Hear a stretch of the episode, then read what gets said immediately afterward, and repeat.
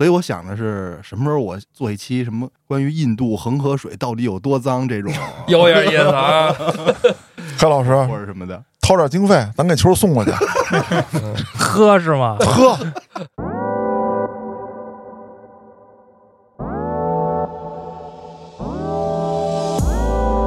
就是这微课玩家，我是真真正正的一集集都听了，说瞎话是吧？真的真的。其实看着秋一开始的时候呢，是有点拘谨，尤其是在邪事儿的时候比较拘谨，然后后来就拘谨。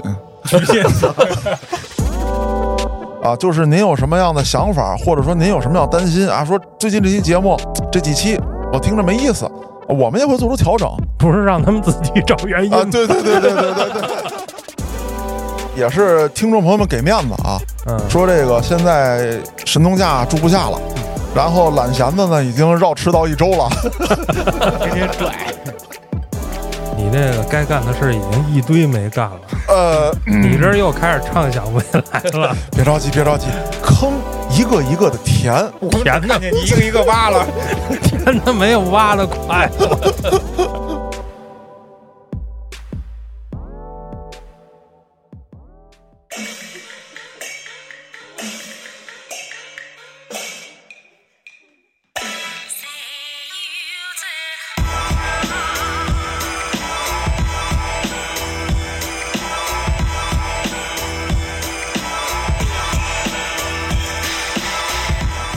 迎大家收听《话里有话》，喜欢听哥儿几个聊天的，可以在微信公众号中搜索“后端组”，里面有小编的联系方式，您可以通过小编加入我们的微信群，欢迎您到群内与我们聊天互动。我是主播嘉哥小黑黑，道爷建叔，懒安球，Happy birthday to you！哦哟，土哟，太难听，了。我一听这开头掐了，我这节目不让上了。解释一下啊，为什么一上来啊就非得说献个丑？主要呢是祝荔枝生日快乐。是这么多年呢，荔枝为很多的播客提供了非常优质的平台，它的包容性、开放性啊，也给了很多像我们这样的人的机会。关于咱们后端组跟荔枝之间呀，其实很多栏目的开设都是在荔枝这个平台上是，啊，咱们开设起来的。那在荔枝十岁生日之际啊，黑老师求爷爷告奶奶啊，下了死亡通缉令啊，千里追杀，然后约来了我们这么几个主播你像胡四儿什么这种，他不怕我威胁。啊，他倒盼着你威胁呢。嗯，你看挺爷这种也不怕我威胁。他也盼着你威胁呢。一个立功的机会来了，一个赚钱的机会到了。是，主要是同时凑在一块儿很难。嗯，嗯，那生日歌咱也唱完了，表忠心咱也表完了，说说今天的主题吧。咱们今天这期节目呢，主要就是做个小总结以及小展望吧。嗯对于过去这几年的工作，主要就是从播客节结束到现在的这两年吧，大概嗯，啊，我们都干了什么？对我们每个人都有什么样的变化，包括节目又有了什么样的方向。对对对，嗯，咱们先把道爷寄出去。对先从墓里的开始。对，这个让我先说，其实是因为我们这个节目的第一季呢，在今年已经完结了，然后目前没有第二季 啊，目前还没有，准备再歇一歇。没有第二季的计划啊。嗯，其实也在考虑之中。啊别勉强啊，别勉强。因为吧，你看像我们这个节目吧，它有一个连贯性，你要是一计划，可能就几年出去了，你知道你不是说以后计划稍微短点儿吗？对，短就是两年半。呵，这个还在考考虑之中啊。我跟胡四儿还在沟通着，所以说现在不怎么能见着。大爷，你节目结束了之后，我收入都减少了。没得减了是吧？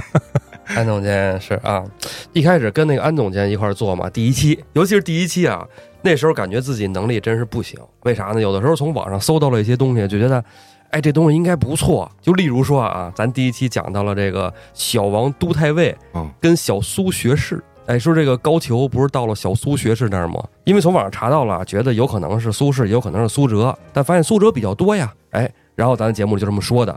但是经过后来呀，大量的看书啊，这个呃，包括看这个苏轼展跟胡四儿探讨，发现这个其实网上写的那些写苏辙的可能不对。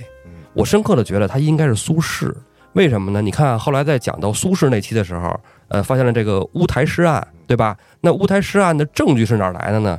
是王申、王建清，叫小王都台尉嘛，他写了一本苏轼的诗集，那诗集当然成了呈堂重供。那时候的诗怎么回事呢？比如说，咱俩之间我给你写信，我底下这首诗，哎，这种说明王申跟苏轼的关系非常好，所以才会举荐人给推到王驸马府去。这事儿苏辙做不出来，为什么呢？苏辙呀，官位是宰执，他应该在朝堂上非常谨慎的一个人。而苏轼为什么说他不谨慎呢？你包括我们讲苏轼那期讲，他去知凤翔的时候，他媳妇儿就是王弗嘛，就跟他说说你交朋友要慎重，不要跟谁都交心。所以说苏轼应该是一个比较大条的人，才会举荐人到驸马府去，这想他做出来的事儿，对吧？你这么一推，感觉这个哎，这个小苏学士就是苏轼，我都忘了什么时候聊过这个了。是 他推高俅去找那个对。啊，然后再到了端王府嘛，嗯是吧？哎，就这一个小细节，发现自己以前啊，真是感觉这个知识含量还是低啊。慢慢的这个一个积累的过程，后来到做了这么多期节目啊，也是一个自己的成长。导演，你说完了，我突然醒了，醒过来了。我主要导演你说吧，你如果你今天不说，没人会在意 不不，其其实好多听众听出了很多问题，是啊，谁的脑子也不是电脑，哪记得住那么多东西啊？是还有好多这个通假字或者什么的啊，这个多音字嗯咱念错了啊，底下听众这个热心的给评论出来，我们也是跟听众学能耐啊，长知识。有些地方地名什么的，真是记不住，或者说自己念错了，听众也都多包涵，一直挺下来支持这么长时间哈，真挺感谢听众们的也。在《胡说有道》这节目刚开始的时候，我跟安总监持续了得有两三个月，是吧？呃，咱们俩搭档的时间是比较长的。然后后来有一期嘉哥跟胡四儿同时出现了，武松对刚刚打虎，啊，说这个喝酒的事儿，哎，他来一听说喝酒，你还是冲着酒来的，嗨，其实道爷说到这儿啊，我有一个对于你们这个栏目，我个人最大的遗憾。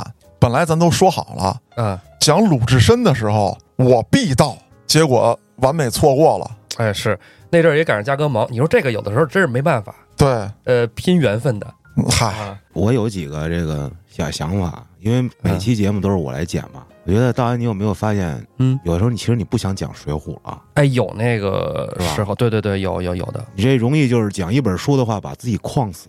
我想有没有可能说，比如就飘着讲，这历史上没有那么多奇闻异事、有意思的东西，咱们每期拿来不挨边儿。我想讲哪块儿讲哪块儿，是不是就没什么太大限制，嗯，对吧？其实是，其实这样做的还轻松。但是我为什么没采取这种方式跟胡特继续进行下去呢？其实这样真的简单啊，一期讲一个事儿嗯，啊，其实好做，但是这么做的人特别多，而且这样呢又不成体系，不太属于我的风格。我比较喜欢这个事儿跟事儿能串起来，一集一集能有关联。这样的话呢，就是有一个知识脉络在里边儿。嗯，这样的话，我讲着也爽，备课也爽，我就猜测大家听着可能也爽。道爷，我觉得你讲三国呀，三国比一百零八个人多呀。胡四儿给毙了。那为为什么呀？那讲北欧神话那也多。这就再看吧啊！他现在正在翻翻书啊，等他收集素材之后，我们再商量，咱再定。道爷居然给我了一个重任，被我直接拒绝了。他让我开第二季，让我讲《隋唐演义》，我操，嚯，我里边挺好这个的，我可来不了一点儿，真的，道爷。这个历史啊，其实通过道爷做这个节目，再加上我现今所处的这个工作，其实真的让我认识到一点，就是历史其实并不枯燥。咱们想啊，咱们看一个影视剧作品，嗯或者说读一部小说，什么最吸引你？人物，对，还有就是人物与人物之间的矛盾冲突。嗯，那我们去看历史，它是什么？它不就是人物和利益集团之间不断的冲突去推进的历史进程吗？很有意思。是这跟以前咱们看那个历史书，一八几几年怎么怎么怎么着，怎么怎么怎么着，嗯，一八几几年怎么那不行，那真枯燥，那对对个主要得背，好像肯定得背啊。咱们这就是当听故事，这不是也一样吗？对，是，其实道爷知道的事儿多，嘉哥什么的，包括老安知道的事儿都挺多的。你要真问他哪年发生的，他也得翻一下手机。胡同能记住，哦，个变态，胡你能记住，我操！不要跟历史课代表比这事儿。不是就这个这个历史时间节点啊，就太可怕了。咱们要能说出来啊，这事儿发生在那个朝代，那个皇帝就已经很牛逼了，我觉得。然后还嗯你要说卡在几几几年，我公元几几年啊啊？我跟你说，胡四儿比这牛逼多了。我看过胡四儿那小笔记本啊，嗯他不光记得是说，比如说清朝哪个皇帝啊啊，哪哪年，同时这一年欧洲哦，什么事儿啊，纵向看历史，对嗯，就是他把全球的这个记在一个时间点上不就是历史的今天吗？而且我跟各位说啊，就是《胡说有道》这个节目难做，不仅仅是说这个史实啊、年代，咱说一最简单的，燕云十六州，你们给我把这十六个州给我说出来，别错喽。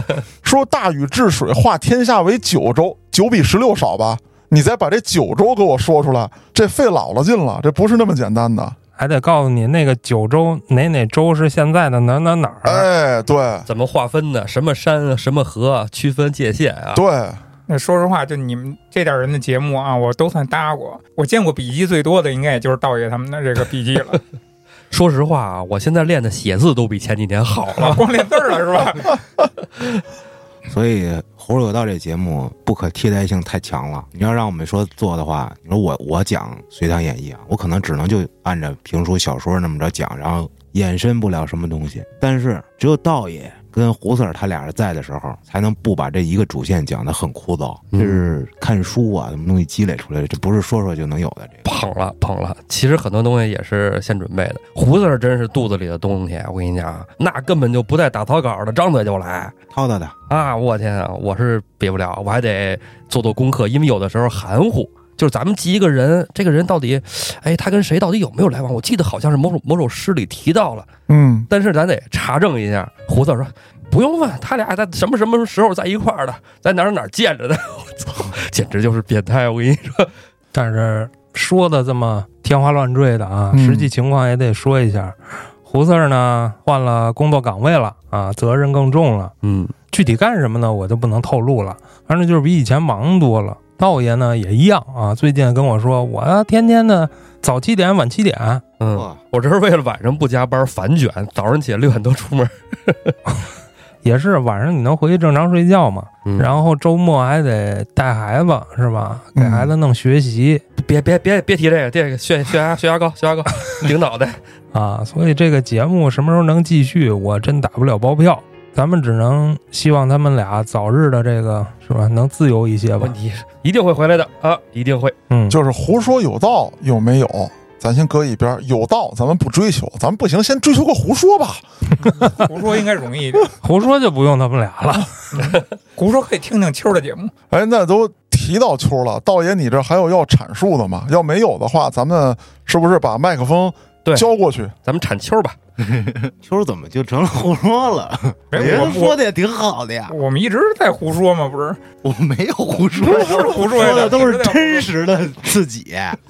胡说不是说瞎说，胡说跟瞎说还是有区别的，你知道吧？瞎说胡说有什么区别？我们说的不是错误，你听他掰扯，你听他说，对对对我看他怎么收场观点都忘了说什么对，对我们的观点不是错误的，那但是我们从来不正经说，你知道吧？是这么一个胡说，秋这微课玩家，我是真真正正的一集一集都听了。说瞎话呢吧？真的真的，其实看着秋一开始的时候呢是有点拘谨，尤其是在邪事儿的时候比较拘谨。然后后来就拘谨，拘 谨到后来在微课玩家的时候，简直是变了一个样子。你到底对秋做了什么？这个跟最近的小俊可能有关系。你也知道，小俊那个雄性激素比较发达，呵，哦呦，那就让秋儿说说微课呗，反正听的人也不多，现在。干嘛？现在一直不都是吗？我觉得我这个节目应该算是话里有话的下位代替品，什么叫下位代替品，就是我我我我觉得不算啊，都不能算算是平替。不不不不算下位啊，咱我可能们不是一个概念，不是一概念。最早的定位就是这是年轻人聊的内容，你们聊那玩意儿，你让我跟嘉哥聊，嗯不知道。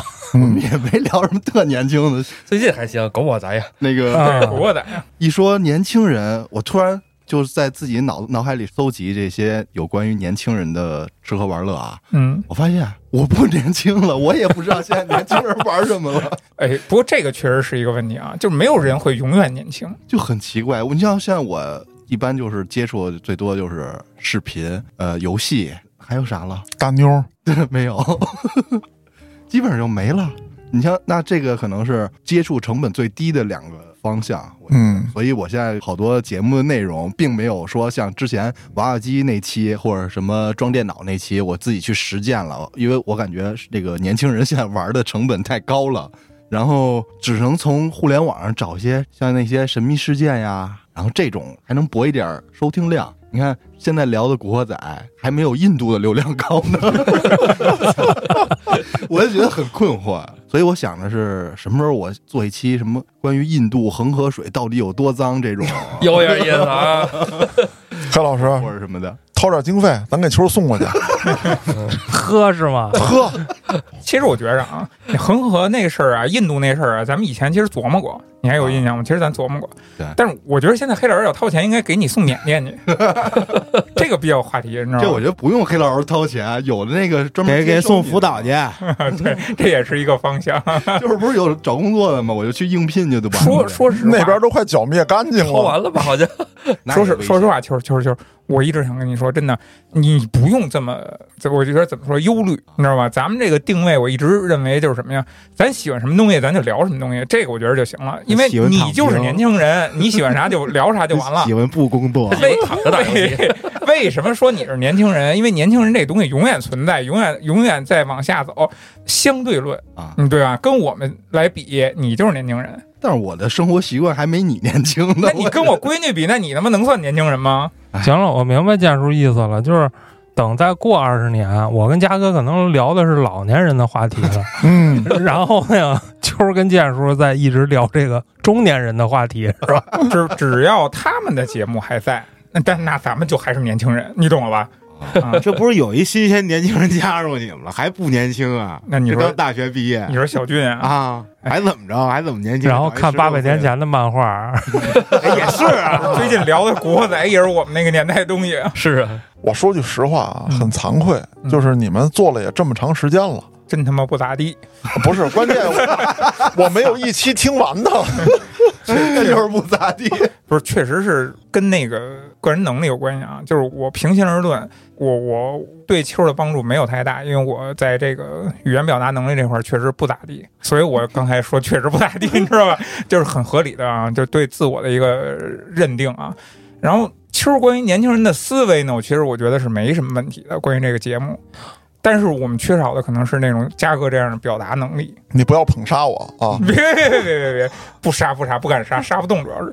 我说心里话啊，就是现在的这个节目，其实我期待特别高，嗯，但是呢，可能也是因为我期待太高了，没有达到我所预期的想听到的那些内容，因此呢，对你们有一定的责备。就现在，黑老师，请给我 好了，行，我骂完了啊。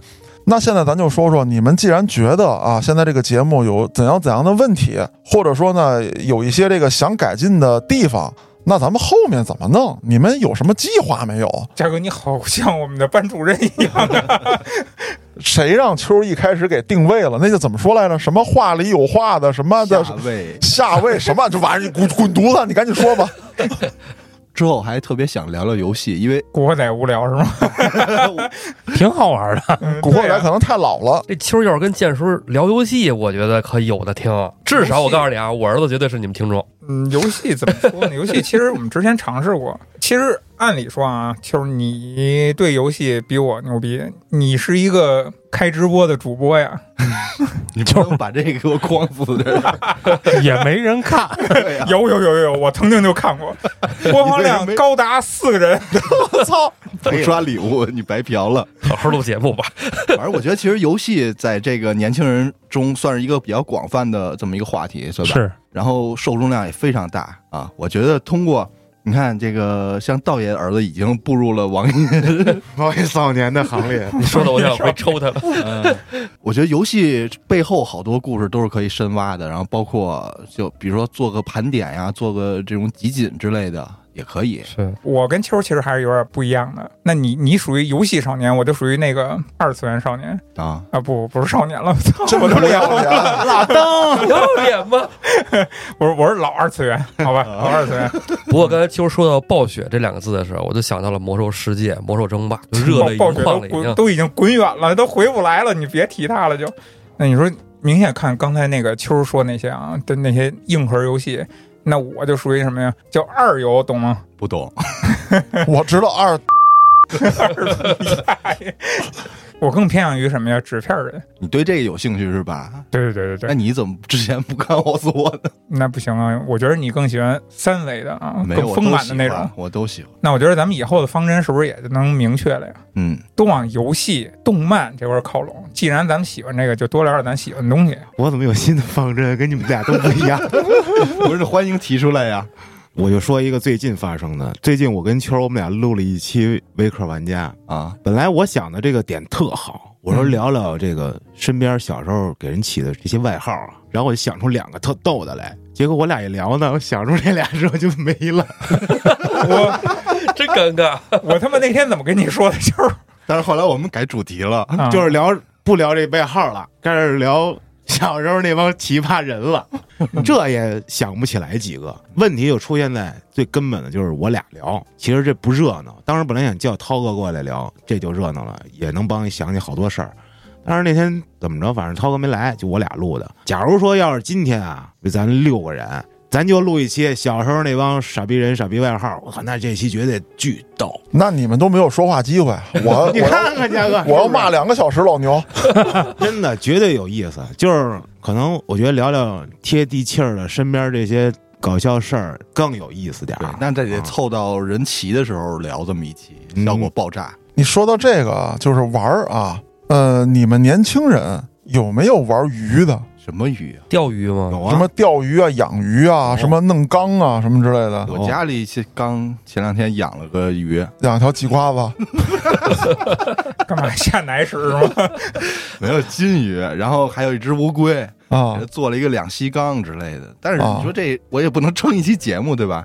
啊，是这样，因为我认识一帮钓鱼佬啊，啊，以这个上过咱节目的耗子为主。哦，啊，还有我一直提，然后他不来咱节目的那个山大王。二叔，啊，不是二叔。啊，对，张文瑶姚咱姚哥啊，山大王啊，他们就老玩这鱼啊。这个姚哥还曾经大冬天的在河面上冰钓，然后帐篷让这个风给吹走了，那挺好玩，挺有意思。包括呢，认识一些这个最近比较火的玩这个古法缸的啊，就弄一个那个大水缸，要不弄个什么大脸盆子，就开始养鱼，这这挺邪乎。这个嘉哥也说到根儿上了，也是我想的，就是咱不可能说每一项活动啊玩儿咱都玩过，对你可以请来人玩过的，专门的，咱像节目一开始似的，嗯，那几期不都是请身边哥们儿是吧，聊聊他们这些玩过的东西，接着请啊，说起请嘉宾这个事儿啊，我还是比较有发言权的。是，脏事儿都嗯，做了这么多年了，其实一开始就是靠着请嘉宾挺下来的。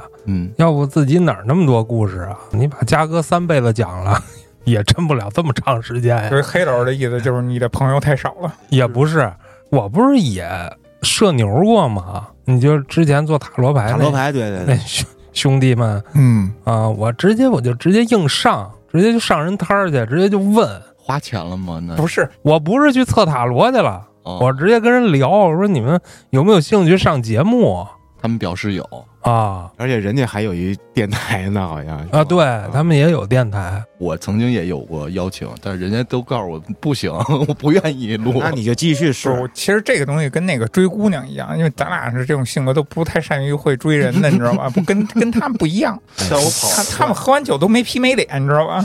你得先跟人交朋友，你上来就是聊事儿，那除非黑老师那样也行，安旭属于有手段的，得先让人跟你聊得来，然后你再说，哎，咱怎么着，对不对？不过也有鼻子碰灰的时候啊，嗯我也有说想邀约，但是没成功的时候嗯啊，啊，就可能人家确实觉得，哎，这咖位比咱们确实高不少，嗯。啊那后来你怎么办呢？就是回家击打枕头来调节心理，没有，超能力是吗？我就把它留在了我的通讯录里就，嗯就结束了。可能以后牛逼了再暗杀他是吧？不是，哎，这东西我觉得特简单，人家不愿意来，那就跟你玩不到一块儿去，人不想跟你录，那你逼着人过来干嘛呀？对那录也录不好那老安，我能不能这么理解你刚才说这句话？啊！就是咱俩好好处，哎，不行，你自己找自己问题。呃，对，处不好你自己找原因。而且我觉得咱们现在的这个这两档节目算是互补了嘛，嗯啊，每周三轮着更嘛，其实各自的找内容的时间会更多，也更宽裕一些了。对，不像以前我们每周都有节目，周周都得想辙嗯，啊，那会儿压力比较大。其实我感觉微客跟花六花也挺像的，不请嘉宾，咱们就自己这堆人里是吧？突然聊一特有意思一话题，蛋逼其实也挺搞笑的。啊，自我生产这样也好，请嘉宾呢，身边比如嘉哥有一堆朋友，黑老一堆朋友，道一堆朋友，来呗，挨个来呗，一样嘛。其实对于这两档节目吧，就是有一个共通性，最重要的，很可能对于听众来说是对他们的陪伴。我觉得这个节目定位还是娱乐大家，首先是让这个听众听完，要是能乐出来就挺好的。这期节目算是成功了。哎，对。其次是录的时候我乐了，挺开心的，也挺好，也行。对，初衷稍微改了是吧？我只要乐得挺开心的就好了。昨天晚上就挺开心的，主要是有的听众他就喜欢听你乐。对，这个说到就说到前段时间有这么一位听众，黑老师让我加一下人家，因为我没看见。然后有一位听众加我这个微信，然后他跟我说：“你在哪里？我能不能去找你？我在哪儿哪儿哪儿。”我说：“那我没什么事儿，你来呗，你要方便的话。”然后他就到那后海那块儿去找我去了。我说：“你们干嘛来了？”他说：“是做手术来了，到那个三零幺医院。”我说：“我那够远的呀。”他说：“这个手术挺简单，是那个眼皮抬不上去了。”他带着他一哥们儿去做手术去了。然后过来，我又站在地铁门口，我们仨在那聊聊了一个多小时，我感觉比录节目都累，我嘴都没吐沫了。人家哎呀，人家大老远来了，你就不能找地儿请人喝杯咖啡吗？那天正好还是那个下大雨那会儿，啊前段时间啊，就聊聊聊。他说我就喜欢听那会儿你跟老安做那个什么青春的颜色。嗯，他说我不爱听你们讲鬼故事。我说啊？他说你们能多出一点那种什么以前学校里的事儿啊，什么你打架什么？我说这多丢人呀！就爱听黄色的。我操，这我还是挺没料到的，还有这样的。这个有意思啊，正经。是啊，这因为贴地气，嗯，你说你讲点那个你没经历过的事儿，就这别人的故事，你也讲不到那种身临其境那感觉。你讲自己那事儿多有意思呀，是吧？啊，你说这个啊，我还真支持老安。我记得老安有这么几期节目啊，反响特别好。呃，有一期呢是讲咱们喝多了之后的糗事儿，那都没讲太细，那都对早的。对。然后还有呢，就是咱讲小时候挨过的揍。对对，也没讲太细还有一期反响比较好呢，就是把牛哥请来那期啊。啊，那个比较有意思。就是这种很接地气儿、很真实的东西，其实大家听起来呢很开心，陪伴性也比较强。对啊，是不错的一个方向。插一嘴话里有话的事儿啊，说为什么后来话里有话呢没能持续性的输出这样的内容？毕竟这些东西啊，我们人生几十年那种快讲完了，那种瞬间也不是天天都会发生，对吧？人生总是要不断的去有新的体验，那体验完了，我们再跟大家汇报我们新的这个感觉跟新的故事。嗯，所以我说这个也是一个后面节目方向，也算是一个。话里有话也一样对，啊，其实就是平时逗大家开心，就感觉哎，我过一两周我就能听见一段新相声似的那种。对对对，主打一个陪伴。然后咱们其他的节目主要都是在讲故事嘛，嗯，就是说在讲故事，然后和扯闲篇儿之间 反复横跳。哎，对对对，那啊，说完微客玩家了，咱聊聊写事儿吧。啊，这是咱们的一个重拳啊，嗯，嗯，最近由于我的调配啊，大家好些人都把精力放在了写事儿上，有些听众可能不太适应，对，说我现在安总监出现的频率太低了，嗯，啊，等等的，他也想高啊，我真是被动的。大家也知道，这么多年了，我这邪事儿这节目保持一周两更已经好久了。我现在真更不了了，不是我忙，我一点都不忙，我没得讲了，我投稿枯竭了，就没办法了，真的，从来没有遇上过这样的情况。然后今年嗯这从六月开始吧，稿荒了，没了，我一下就抓瞎了。你说怎么弄？咱这节目又不能说真变成一月两更吧？那黑老师就道爷也来救个场，嘉哥也来，现在主要就是听嘉哥跟跟黑老师的组合了。真不是我不上，我玩去什么的，我能力有限，我真的我没稿了，我操！嘉哥真行，嘉哥这几期做的都不错，我还是有点拉胯，嘉哥是真顶上。是这样啊，就是我属于产量较低的那种人，嗯，啊随缘，随缘。对，呃，我呢，一个是因为工作比较忙，再有一个呢，其实我自己心里特明白，我做邪事儿吧，有一个极大的劣势，就是听我讲故事吧，这帮人安全感太强了。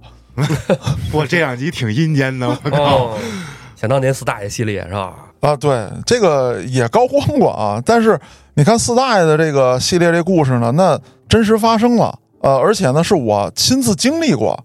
为什么可能大家觉得这两期还不错？一个是那个冥婚，一个是李老棍子的故事，嗯他是我周围的人，然后我多多少少的呢会有一点点的参与度到里面。如果说真的是陌生人的一个陌生的故事，以我的性格，我找不到让我紧张的点或者害怕的点，我就很难把这些恐惧元素传递给大家。那大家也就等于说挺好的一盘菜啊，到我这儿二次加工的时候，弄得索然无味了。嗯我也不想这么干。所以这一块还是安总监干得好。对，然后我想就借这机会吧，跟大家聊一聊邪事儿后边的计划啊。其实呢，嗯，可能有的听众觉得变味儿了，但是实际上，我觉得邪事儿现在是在往我最早的想法去做一个回归。嗯就是你看这个名字，它是邪事儿，嗯，它不叫鬼故事，它不叫怪谈哎，对，啊，它叫邪事儿。那包罗万象，对为为什么青春的颜色也能在里边儿？而我没有反对。啊，就是非正常事件啊。所以他们青春的颜色也挺邪门的，是吧？不过说实话，真的，我认为就我做这四年邪事儿里，你让我说，我记得我印象最深的一故事没有，但是你说我记记得印象最深的一期节目，让我推荐你听，那就是我那敢卖一百金币那期节目，然后还有青春颜色第一期，我觉得这青春颜色系列就特好，我也不知道为什么，跟鬼故事没关系。啊，包括现在我策划的一些，像什么杰哥聊一聊玄学啊，嗯像嘉哥讲一讲这种整集的大故事，嗯包括后边我还有策划的，跟建叔聊聊这些比较偏门的邪性的电影儿。我觉得这些内容都算邪事儿的，没问题啊。可能大家慢慢得有一个习惯的过程。对，这节目不一定非得有多少含氨量，他们现在就是处在这个这这这个问题上。确实，一个节目一个主持人他可能一直在，然后突然一下这节目换了好多别的人上来，听众他听着可能觉得奇怪，但是这是一个整体。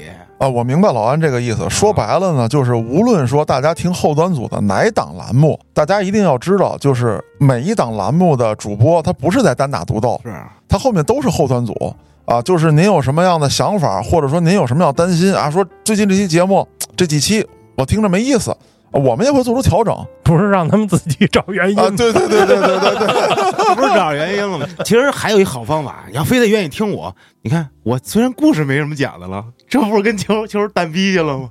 聊小时候那点二逼事儿了吗？对，大家也不用担心说这个节目会荒喽，就是会有不同的人，弟兄们会顶上，嗯，可能是讲述风格上略有变化，或者说内容上，哎，跟您以往所熟悉的不太一样啊。但是在一个大的帽子之下，你比如说讲邪事儿啊，那我不可能给你。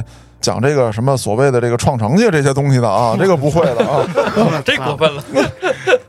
所以啊，那些想让含氨量更高的听众，去搜刮你们身边吓人的故事去，对，赶紧给小编发过去。嗯，哎，你们的故事只要够多，这含氨量就上去了，是主要得摄取嘛。是对吧？嗯嗯，那其实说到邪事儿呢，我后面呢也是有一些打算，跟黑老师也汇报过我的想法。嗯一个是黑老师说的，会有一些这个，哎，整段的故事拿出来；还有就是什么呢？其实一些你说民间传说也好，哎，这个好，还有一些就是过去的成为文学作品的这种鬼故事、灵异故事，不就《聊斋》吗？哎，不一定哦，啊，有很多子不语啊，啊，这些，这些我打算挖掘挖掘。嗯，但是我跟大家说呢，我不会说把一篇文言文故事翻译成白话文，直接这么讲给大家。我是想古与今的进行对照，就是曾经啊发生过的这些怪事儿、邪事儿，在现今啊我们可能会遇到类似的。那么在古人去讲述这段故事的时候，他给了什么样的答案，或者说他给了什么样的暗示？那么今天我们在经历这些故事的时候，我们又有怎样的启迪？行了，嘉哥，flag 不要乱立啊！嗯，你这个该干的事儿已经一堆没干了，呃，你这又开始畅想未来了。别着急，别着急，坑一个一个的填啊！我们天哪看见你一个一个挖了，填的，没有挖的快，啊，好吧，我接受批评啊。真是挖坑一时爽，填坑火葬场。我跟你说，四大爷那些事儿什么时候给我填一下，大哥？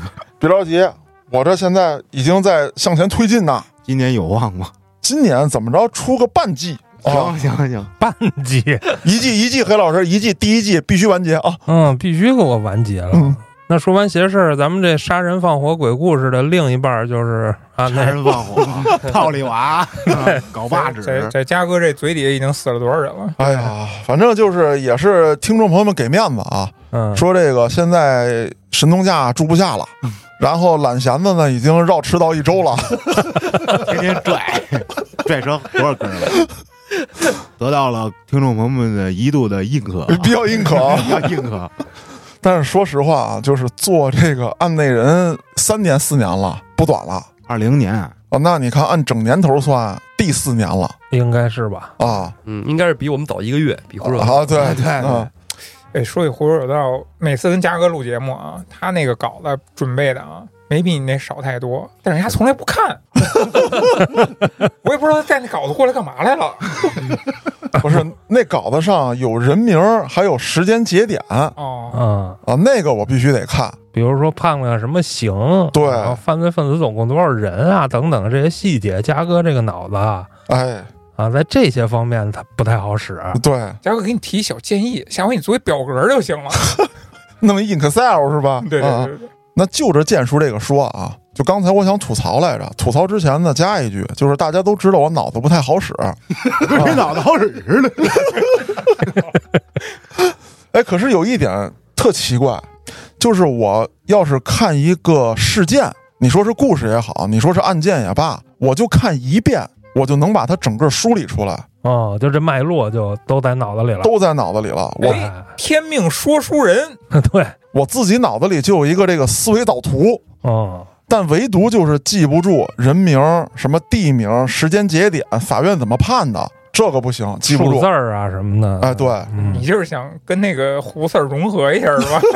但是嘉哥记这俩人中间说过什么话，那可记得老清楚，什么套里娃了，什么摘一烂弦子，他妈不是现编的。这就要说到我吐槽的内容了。案内人啊，其实很难做。嗯，咱们做节目啊，都想说给听众朋友们一个冲击力，是，哎，让你在这个节目当中呢，感受到这个你说刺激也好，或者说让你揪心啊、害怕啊等等等等的，是要调动你的情绪的。不，咱们现在主打的就是一相声。主打就是听嘉哥骂音，那是后来啊，人家听众也说了，说嘉哥听你节目就为解压对，啊一开始还有郭哥什么的，整的还挺瘆人的啊。对，整的上上价值啊。啊，整的跟邪事儿似的。它难在哪儿？它跟这个影视作品就不一样。嗯，我现在跟你讲，说这屋子里头死了十六个，满墙是血，肠子肚子在天上挂着。这挺恐怖的，我操！但是你跟画面比起来，它就差远了画面那也不让播，应该啊！对，它也现在也都打马赛克，要不把血给你染成蓝色了什么的，这是一方面。就是在找案子的时候，有很多听众很热心，说嘉哥你讲讲这个，讲讲那个，哎、他们觉得很血腥、很刺激，但是通过声音去感受这种刺激，其实效果很差。那么另外一方面呢，说说我的个人啊，我自己的喜好，我就想，既然这个节目是我在做，那如果纯是为了寻求感官刺激，我觉得没有必要，也完全没有意义。你做播客，你靠嘴说去刺激一个听众，那你不如你直接去搜视频、搜图片，哪怕你自己看文字、看文学作品，足够了。那我做节目是不想这样的，所以说案内人这是第一个难点。那咱们再说第二个难点，很多案子其实讲起来一点都不曲折。你比如说谁谁谁跟谁有仇，过去哐哐给捅死了。如果是在新闻里面，你听到他，哎呦，真凶，这点事儿至于吗？但它是新闻，一分钟播报，半分钟播报结束了，在报纸上寥寥几百字结束了。你一个小时四十分钟或者半个小时的一个栏目，你去讲这种内容的话，其实收听起来是没有什么意思的。嗯，那之后我就改变了一个方向，是从聊这个《黑恶势力覆灭记》开始的。我的风格啊，或者说我这我这扇门突然打开，嗯也是从这儿开始的。那为什么？第一，咱们做任何案子，我自己个人这块儿，包括我相信后端组所有的兄弟都一样，是不会拿被害人开玩笑的。嗯没错，这是咱们的一个底线。虽然说咱们也不是什么有底线的人吧，啊，但是作为人应该有的底线是有的。嗯那你那些祸害老百姓啊，这个扰乱社会治安，对吧？弄得社会乌烟瘴气的这帮黑恶势力，我怎么查你？我觉得都不过分。不过分。哎，那所以说后面在做黑恶势力以及悍匪势力的时候，悍匪势力悍啊悍匪系列，啊悍匪系列的时候，我突然我觉得我这个格局就打开了，啊，我自己的演绎也出来了。包括老安刚才提到的对话为什么记那么清楚，我哪听见他们说什么了？就是大概是那样一个场景，什么揪懒弦子呀，什么抠你舍利子啊，对吧？这种东西啊，那是都归功于嘉哥有生活。脑瓜子小放屁，对没有叉子打骨折，送神农架当野人，这个都属于我的演绎啊。但是呢，对于案件的整个经过，我是不会演绎的。还有一点什么比较难？一起案件，其实报道呢，又像我刚才说的寥寥无几，你要收集很多的资料，那这些资料我还要去考证一下。你比如说我在百度上也好，或者在什么上也好，发现了，哎，这个案件是这么介绍的，它有一个来源吧？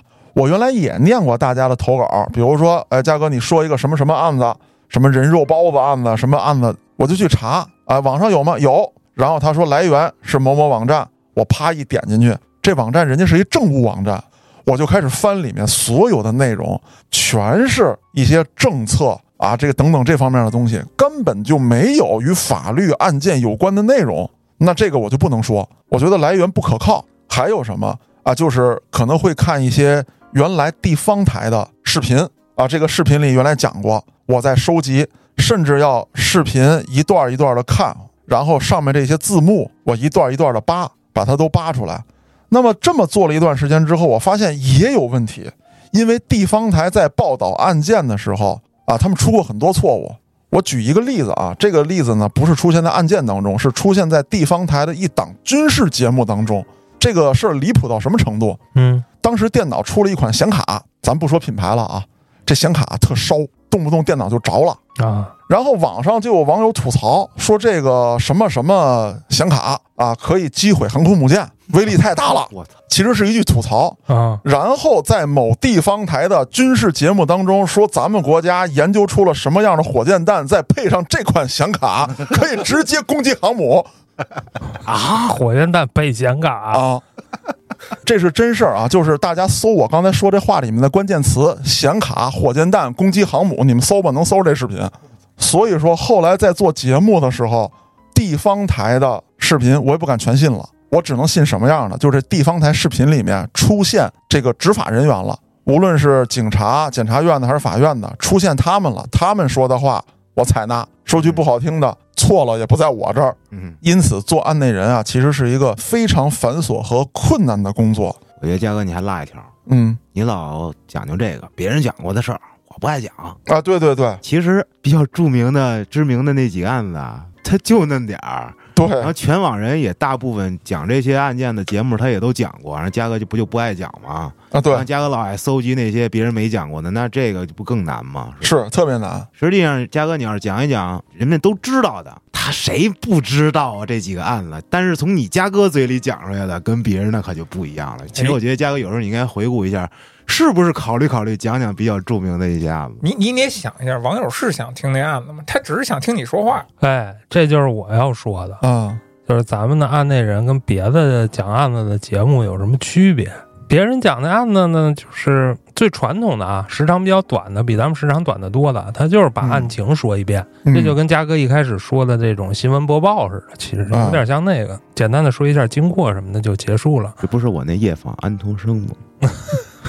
再有呢，就是播客类的啊，他可能也是把案情讲一遍，然后分析分析，嗯，这也是咱们最早的一个啊对模式。模式，嗯后来我们发现嘉哥的这个说评书的这个天分 是吧？为什么不能融合到这故事里呢？嗯那咱们就变成了一个用评书的方式讲案子的节目，这等于就是把案子又演绎了一遍，然后奉献给听众，对吧？嗯这个模式我觉得还是挺新颖的，而且很有意思，所以我比较支持刚才安总监说的那个，有一些大案嗯，咱也可以再考虑演绎一遍。可以。我后期呢，我琢磨一下啊，把听众们呼声比较高的、耳熟能详的这些案子，我用我的方式再讲一遍。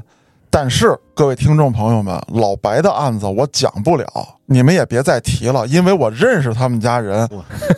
不好意思嘉哥，你来这么一句，人更得让你讲了。我 操那刚才做案内人节目的心路历程，我回顾了一下，跟大家分享了一下。然后呢，弟兄们也谈了谈对后面的一些想法、意见呢，我采纳啊。那我自己这儿对后面呢也有一个规划，一个是大家刚才说的比较重大的案件，再有一个我是想做一些这个就刨去啊变态杀人的这等等案件，我一直有这么一个夙愿。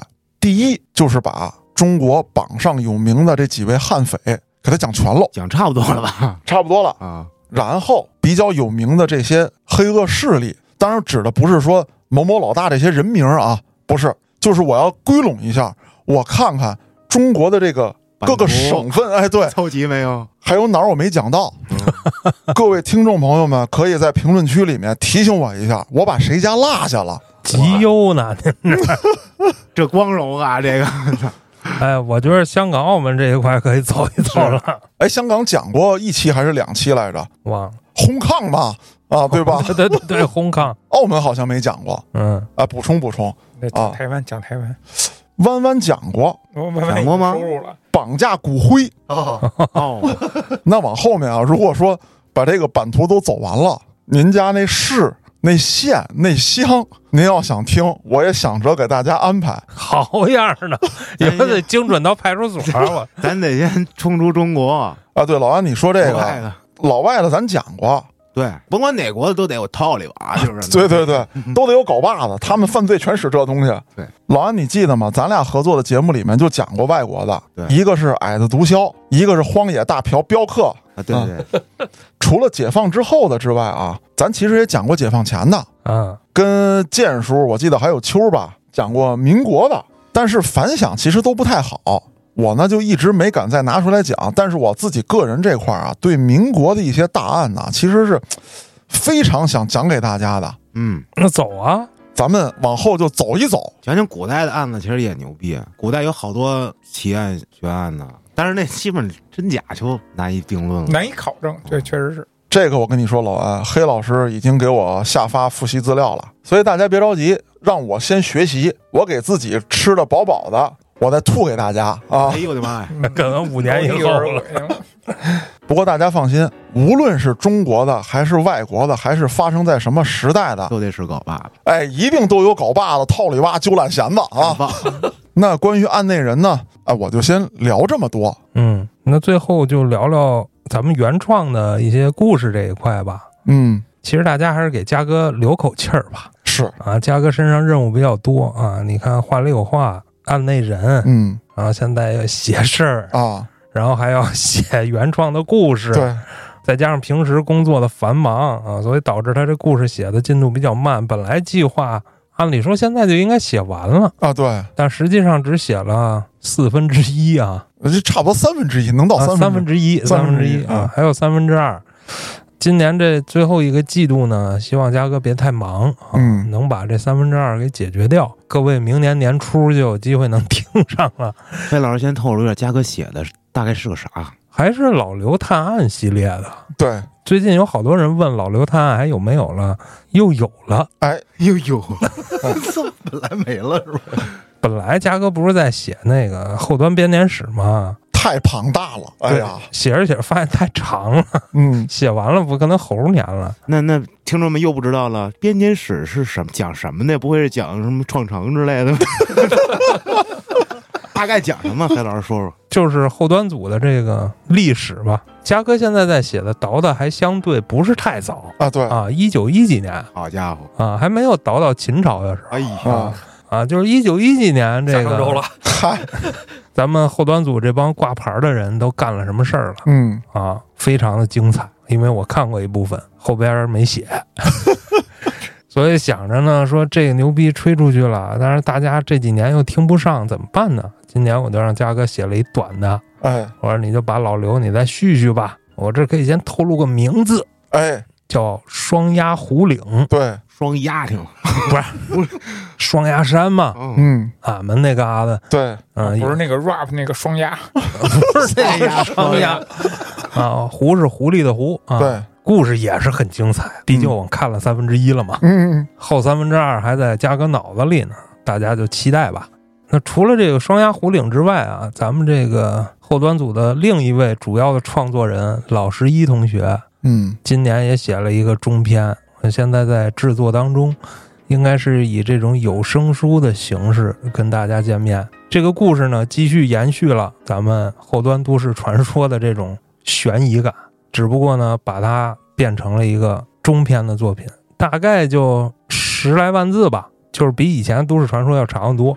主角呢是嘉哥，而且我的部分呢由我来演绎，啊，目前是这么计划的啊，别的部分在录了，嘉哥演绎的这部分还没有录啊，等我们都录完了、制作好了，会尽快的跟大家见面的。那这个内容将来是在哪个栏目下播呀？后端都市传说呀，这我还没想好啊，单起一个系列，有可能是都市传说，也有可能是单独一个播单。那大家可赶紧关注后端组微信公众号，这是怎么加的呢？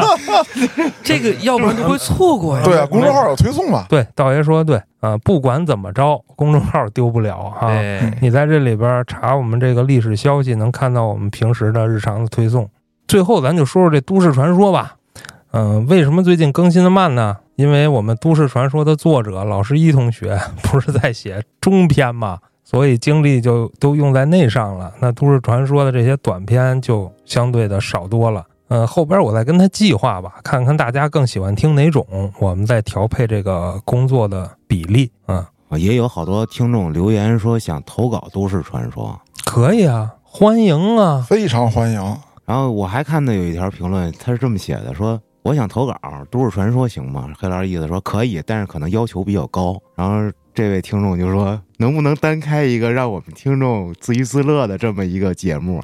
你们要求别那么高，我们差不多写点儿，然后你们播出来，我们高兴。这东西应该我觉得够呛。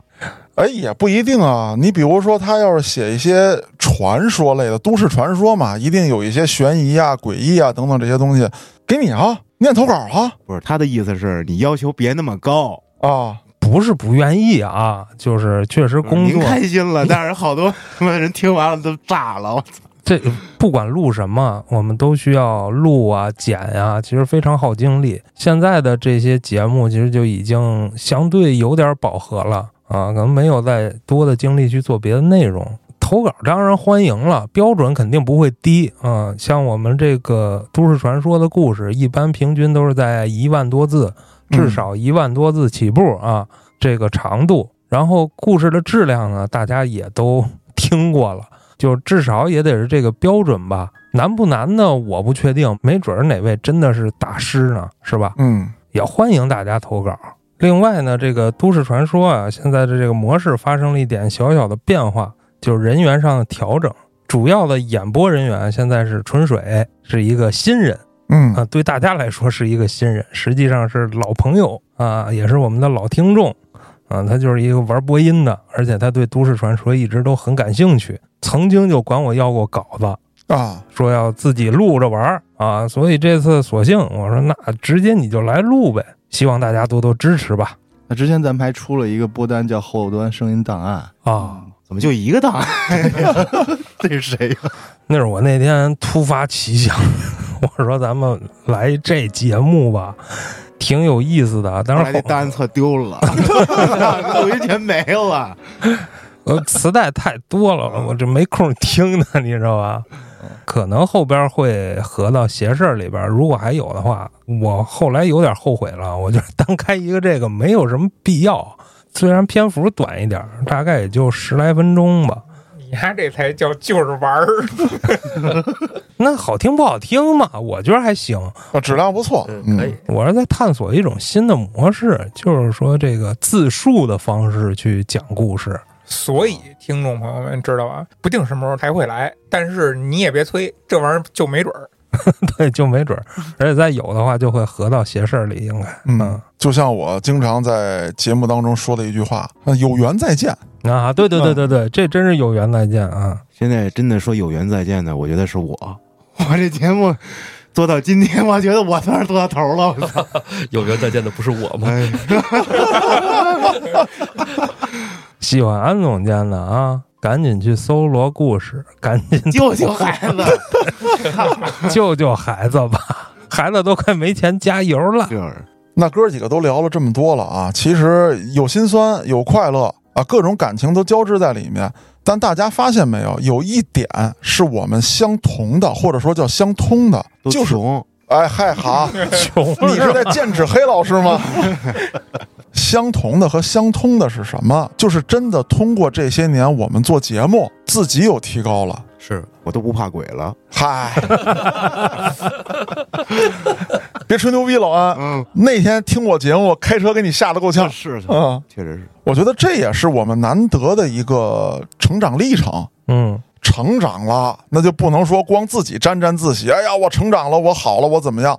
得把成长之后更好的东西回馈给听众啊！这也是咱们下一步的一个主要任务。好嘛，这高拔的，我怕我做不到啊。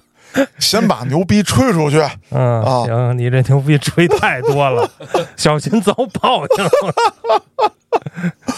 无论怎么说，到今天为止，大家能坚持下来，除了咱们之间的兄弟情谊，除了这个有发声的诉求，那更多的一定还是听众们的支持。说白了，没人听，咱也就不做了。你再有一腔热血，你也做不下去是，啊。那在节目的最后，还是感谢各位听众朋友们这么多年来的支持。您觉得我们一直在陪伴您，其实我们也觉得你们也是在陪伴着我们一路成长，哎，一路把这些节目做下来。有的节目呢，其实没有消失，它只是换了一个名字，比如说“胡说有道”，以后很可能以另外一种形式出现。包括案内人啊，可能悍匪会告别大家，黑恶势力会告别大家，但是说会有其他的案子出现。邪事这边也一样，微客玩家也一样，都会有新的内容，甚至说新的改版，整个风格上的变化。但是后端组一直都在，我们一直都在，也希望您也一直都在。